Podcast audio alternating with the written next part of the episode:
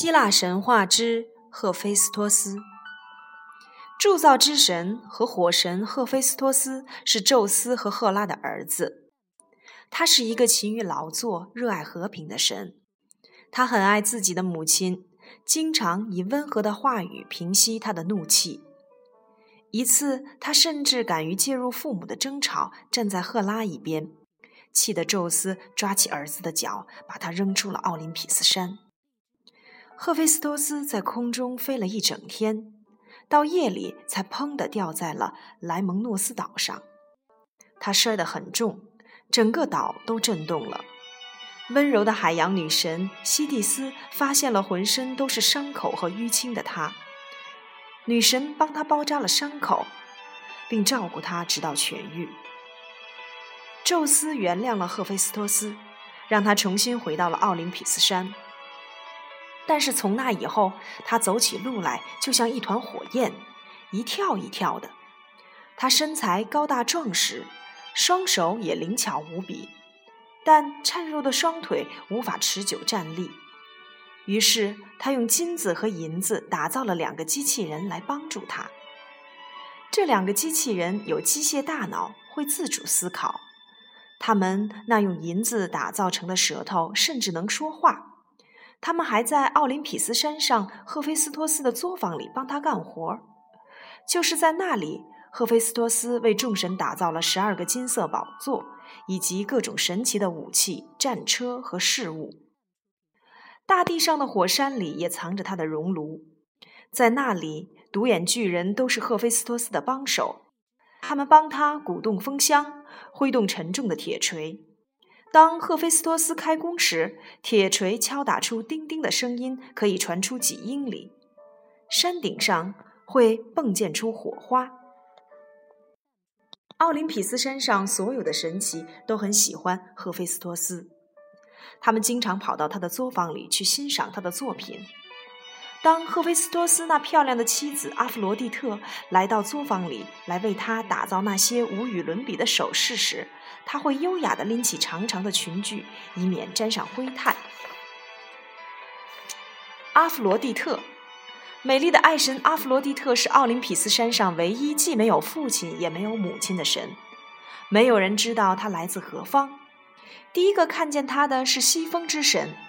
在清晨那珠灰般的光芒中，阿弗罗狄特脚踩一团泡沫浮出了海面，随着温柔的海浪缓缓漂移。它是那么迷人，看得西风之神几乎屏住了呼吸。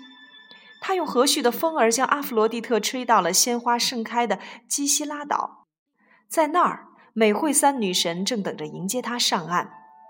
作为美丽之神的美惠三女神成了他的随从。他们给他穿上闪闪发光的衣服，戴上炫亮的首饰，还让他坐上由白鸽拉着的金车。他们带着阿弗罗狄特来到了奥林匹斯山，诸神欣喜于她的美貌，让她坐上金色的宝座，成为他们当中的一员。宙斯担心众神为了得到阿弗罗狄特而大打出手，为了避免出现这样的情况，他很快就为阿弗罗狄特选了个丈夫。他让她嫁给最稳重的神赫菲斯托斯。赫菲斯托斯几乎难以相信这从天而降的好运。他费尽心思为阿弗罗狄特打造最为奢华的珠宝。他用精纯的黄金为她做了一条腰带，还在这条金丝饰品上嵌入了魔法。这并不是一个明智的做法，因为阿菲罗狄特本身就已经让人难以抗拒了。一旦系上了这条有魔力的腰带，就根本没人能够抗拒得了它了。阿弗罗狄特有个淘气的小儿子叫厄洛斯，他整天拿着把弓，背着满满一囊箭，到处的游荡。那些箭是爱情之箭，他喜欢将它们射向毫无防备的人心。任何人只要被他射中，都会深深地爱上他所看到的第一个人。这时，厄洛斯就会在一旁嘲弄的大笑。阿弗罗狄特每年都会回一次基希拉岛，跳进他出生的大海。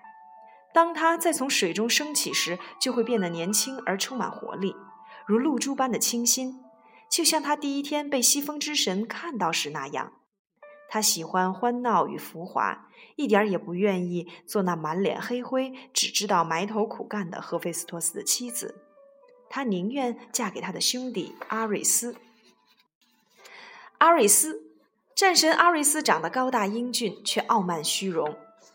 他的兄弟赫菲斯托斯有多好心，他就有多残忍。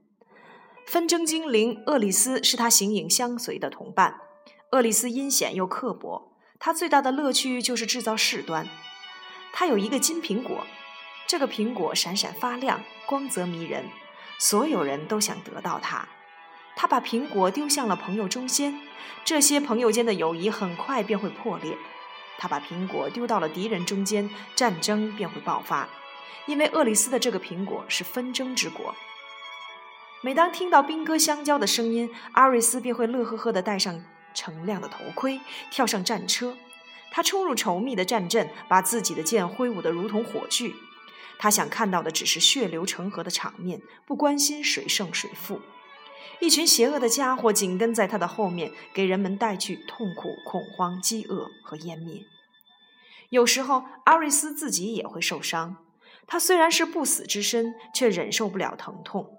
他的嚎叫声几英里外都能够听得到。受伤的阿瑞斯会冲回奥林匹斯山，宙斯会厌恶地骂他是自己最不争气的孩子，并喝令他停止嚎叫。他的伤口在涂上神药之后很快就痊愈了。他又安然无恙地坐回到他的宝座上，高大英俊，不可一世。金色头盔上的翎毛骄傲地点动。阿弗罗狄特爱慕他光鲜夺目的外表，但其他的神都不喜欢他，尤其是他同父异母的姐姐雅典娜。他憎恶阿瑞斯的虚荣和嗜血。好了，今天的希腊神话我们讲到了三个人物，他们分别是赫菲斯托斯、阿弗罗蒂特和战神阿瑞斯。明天呢，我们来说一说战神阿瑞斯的姐姐雅典娜吧。我们都知道她是智慧女神，那就。明天见啦！